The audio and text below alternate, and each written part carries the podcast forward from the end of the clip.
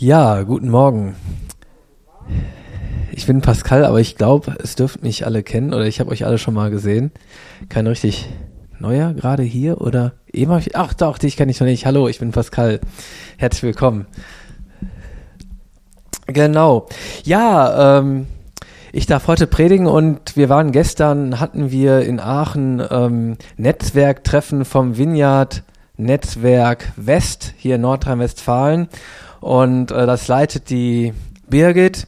Und wir hatten gestern Reinhard Rehberg zu Besuch, unseren Com-Leiter. Es ist, die Vineyard ist in so Communities ähm, aufgeteilt und äh, wir sind die Community Südwest oder West-Süd, die geht, glaube ich, bis Italien runter. Also alle, die, alle, die den Reinhard cool fanden, sind da irgendwie reingeschlüpft und wir sind auch dabei. Also das, und der Reinhard Rehbeck ist echt ein ziemlich cooler Mann, Prediger, Leiter aus Speyer. War schön, ihn wieder zu treffen. Wenn man dann die Möglichkeit hat, den zu hören, das sollte man sich nicht entgehen lassen. Und ähm, der hat auf jeden Fall gestern, hat er uns nochmal so mitgegeben, wie wichtig es ist, in diesen Zeiten als Gemeinde zusammenzukommen, dass wichtig ist, dass wir äh, ja uns annehmen, dass wir zusammen Gott preisen, anbeten und ähm, auch Beziehungen leben, zusammenkommen. Das fand ich sehr schön, weil es geht bei mir auch so ein bisschen in die Richtung heute. Mein Impuls ist die Jahreslosung und ähm, es könnte so ein bisschen den Titel haben, im Garten der Hoffnung sind alle Pflanzen willkommen. Johannes 6, Vers 37, Jesus Christus spricht, wer zu mir kommt, den werde ich nicht abweisen. Und ähm, ja, vielleicht das Gegenteil, also von nicht abweisen, abweisen oder Ablehnung. Der eine oder andere von euch kennt das vielleicht. Man kommt in eine neue Gruppe, man fragt sich so ein bisschen, wie kommt man an? Ähm, ja, äh, bin ich von den anderen Akteuren der Gruppe angenommen oder eher abgelehnt? Und ihr kennt das sicher, Ablehnung schmerzt. Das ist nicht schön, wenn man nicht cool ankommt, wenn man nicht zu den Coolen in der Gruppe gehört oder in der Klasse, sondern eher so außen vor steht. Das ist nicht angenehm. Und für mich ist da so eine Erfahrung aus der Kindheit, erinnere ich mich immer dran, wenn, wenn, wenn wir zum Beispiel Fußball gespielt haben früher und da gibt's dieses Pisspot, eine, man geht so aufeinander zu und stellt den Fuß immer so ein von anderen, immer abwechselnd und wer dann oben ist, darf, darf dann anfangen mit wählen und äh, ich war da meist von denen, die gewählt wurden und stand dann so ganz am Ende noch da und ja, okay, dann der Pascal, den kannst du dann auch noch nehmen, ne? Also so die, so die als letztes äh, genommen wurden für das Spiel und die mitspielen durften und nicht total gewollt waren. Ja, es war, also, ich habe es nicht ganz verstanden, aber so war es eben. Ähm, ja, es ist nicht so ein schönes Gefühl.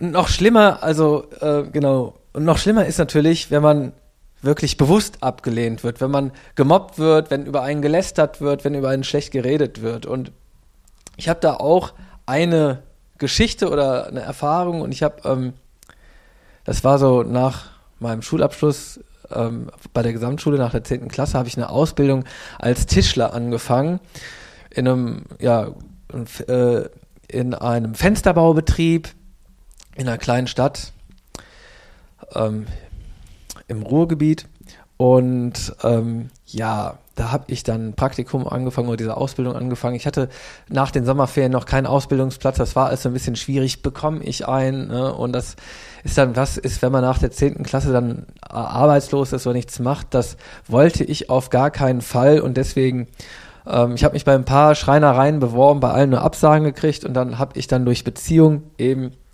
dieses Praktikum gekriegt und die Möglichkeit auf eine Ausbildungsstelle. So, und da habe ich da angefangen und ähm, ja, ich wusste im Grunde, wie man halt von nichts Bescheid, was da so läuft und war wirklich ganz neu und hab, sollte dann, in, das war ein Fensterbetrieb, es wurden Holzfenster gemacht und es gab eine Vierkant-Hobelmaschine und ich sollte die frisch gehobelten Hölzer aus der Maschine rausnehmen oder wenn die so rausgefahren kamen und auf einen Wagen stapeln. So, und dann habe ich da, ich glaube, das war der Chef, jemand gesehen, der genau so einen Wagen brauchte und war dann so hilfsbereit, wie ich war, habe ich schnell die äh, Hölzer, die auf diesem Wagen lagen, auf den Boden gelegt, um ihm diesen Wagen anzubieten, damit er seine Sachen durch die Werkstatt fahren kann. So, was ich nicht wusste. Frisch gehobeltes Holz soll niemals auf den Boden gelegt werden, weil dadurch Sand oder Steinchen in das Holz reinkommen können und wenn die dann äh, mit einer anderen Maschine bearbeitet werden, zum Beispiel mit einer CNC-Maschine, einer computergesteuerten Fräse, dann können die äh, Messer da kaputt gehen. Das ist irre teuer. Also natürlich schlimm, aber ich wusste das nicht. Und auf einmal kam von hinten ein Geselle und der schrie mich an, wie ich nur so etwas machen könnte. Ich war ganz verschreckt. Auf jeden Fall völlig perplex, dass ich auf einmal so angeschrien werde und so klein wie so ein Mäuschen. Okay, ich habe mein hab's dann äh, verstanden, hab's dann richtig gemacht, aber das war leider die Kommunikationsart, die mit mir, also die Ko Kommunikationsart, die bei Fehlern oder dummen Sachen, ich gemacht habe, wie mit mir umgegangen wurde. Schreien und schimpfen. Also es war so ein bisschen niedermachend. Es war die haben sehr, haben sehr gut gearbeitet, aber eben die, ähm, ja, die, äh, das Betriebsklima war aus meiner Sicht nicht so gut. Ich habe da ein bisschen drunter gelitten und ähm, genau. Es war eine schwere Zeit für mich. Ups. Genau, es war eine schwere Zeit für mich. Ich habe mich abgewiesen gefühlt und es hatte Auswirkungen auf meine psychische Gesundheit. Angst, etwas falsch zu machen und ich habe mich da einfach auf dieser Arbeit sehr schlecht gefühlt. Und zu der Zeit habe ich schon an Jesus geglaubt, aber so, ähm, das war mehr so, so, Jesus, lass mich bitte diese Ausbildung schaffen, dann mache ich auch jeden Tag stille Zeit und dann mache ich auch dies und jenes, aber hilf mir hier nur raus, ne? Und dann war es auch schon wieder, dann war das auch schon wieder äh, vergessen. Also es war, so er hatte nicht die, äh, die Rolle in meinem Leben, dass ich mein Leben auf Jesus ausgerichtet habe, sondern so und damals, äh, ja, in diesem Ende der, also ja, ich war so 17, 18 oder so, da waren so Party und auch erste Alkoholerfahrungen und ich glaube auch Cannabis hatte angefahren, waren so Dinge, mit denen ich meinem Arbeitsstress entflohen bin. Und nach meiner Ausbildung habe ich dann eben Zivildienst im technischen Bereich in meinem Altersheim begonnen. Und äh, ja, da gab es dann so ein ähm, Zivildienstheim, das war für Partys bekannt und ich habe dann ähm, mit meinem Einstand einfach eine mega Party gefeiert und es sind auch viele gekommen, es ist sehr viel kaputt gegangen, so dass mein Chef, der hatte Bereitschaftsdienst gekommen ist, sich das angeguckt hat am Sonntag, meine Nachbarn totalen Hals auf mich hatten und meine Mitge Mitbewohner mich gehasst haben. Also wenn man vorher schon mal ein Problem mit Ablehnung hatte oder schlechten Gefühlen, was andere von einem denken, das habe ich dann erstmal auf die Spitze getrieben und äh, habe dann auch ja ich hatte auch irgendwie einen Freund, der hatte da auf meinem, da, der hatte irgendwie so eine Gras-Connection und dann habe ich da natürlich auch weitergemacht und gut getrunken, dass es, dass ich das wirklich alles auf eine Spitze getrieben habe und es mir sehr schlecht, schlecht ging.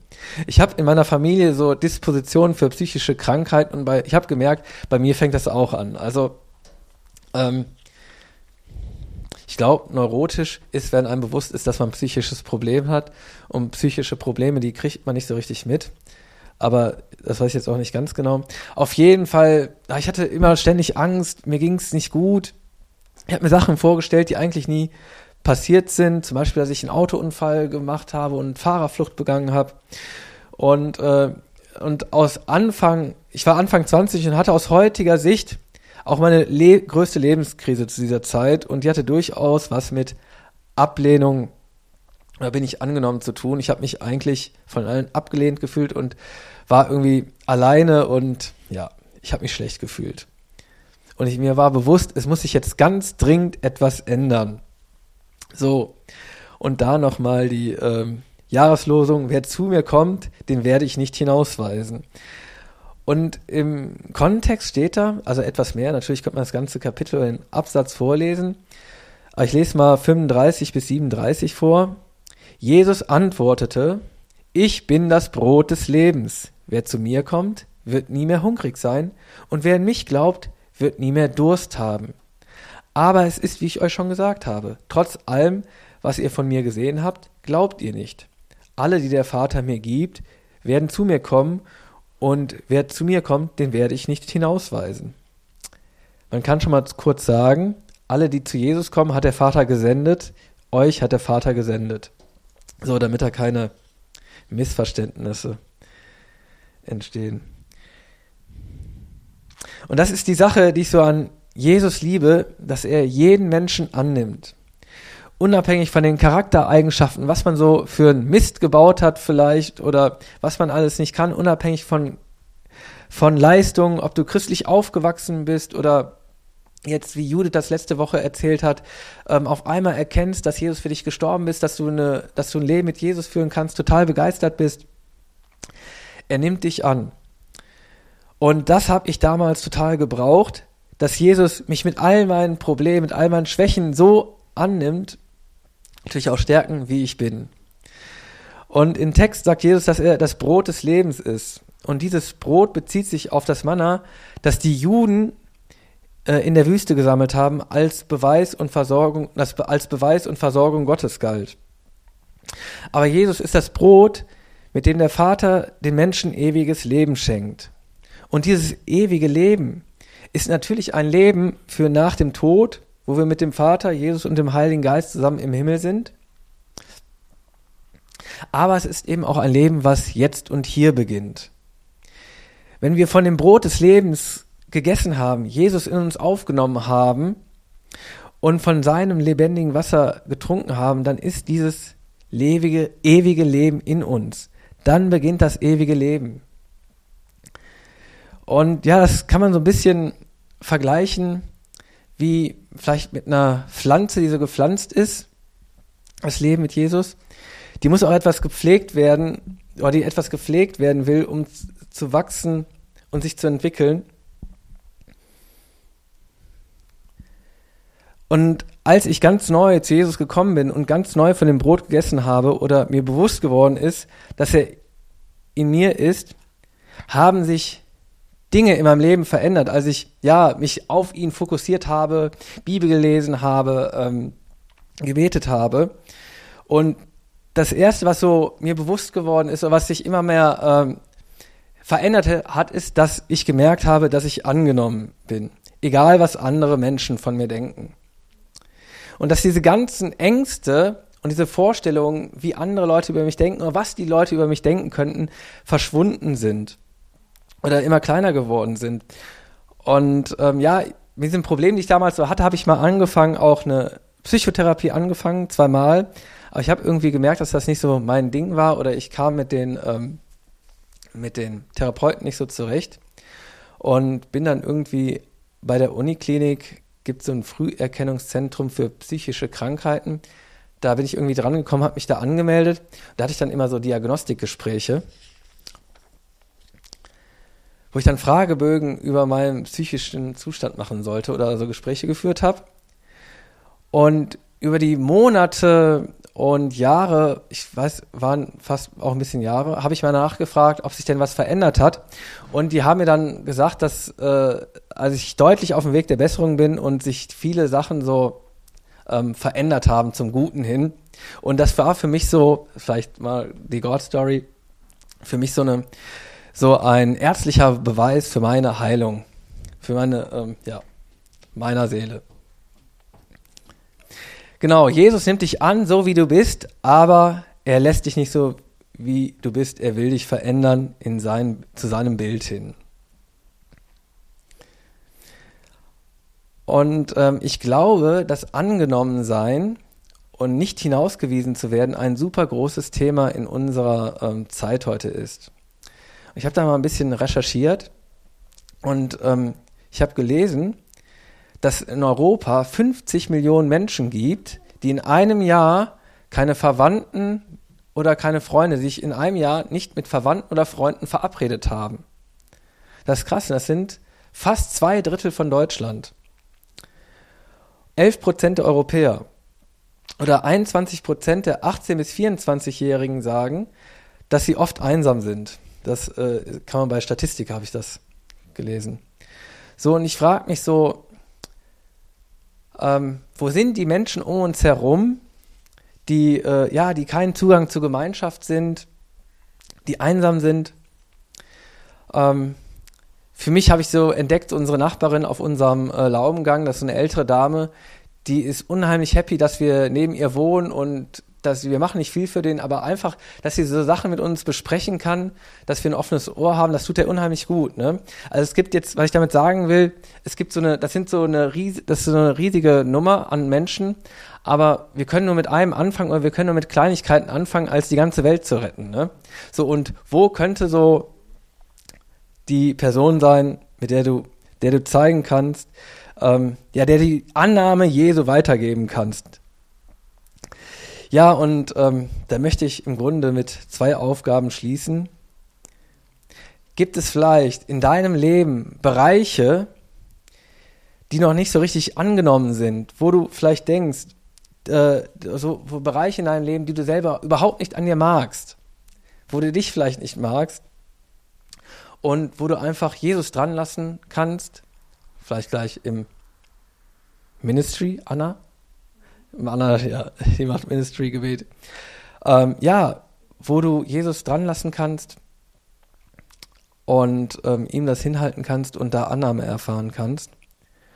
Und frag mal Jesus, ob es eine Person gibt, der du die Annahme Jesu weitergeben kannst. Ja, genau, das war's für heute.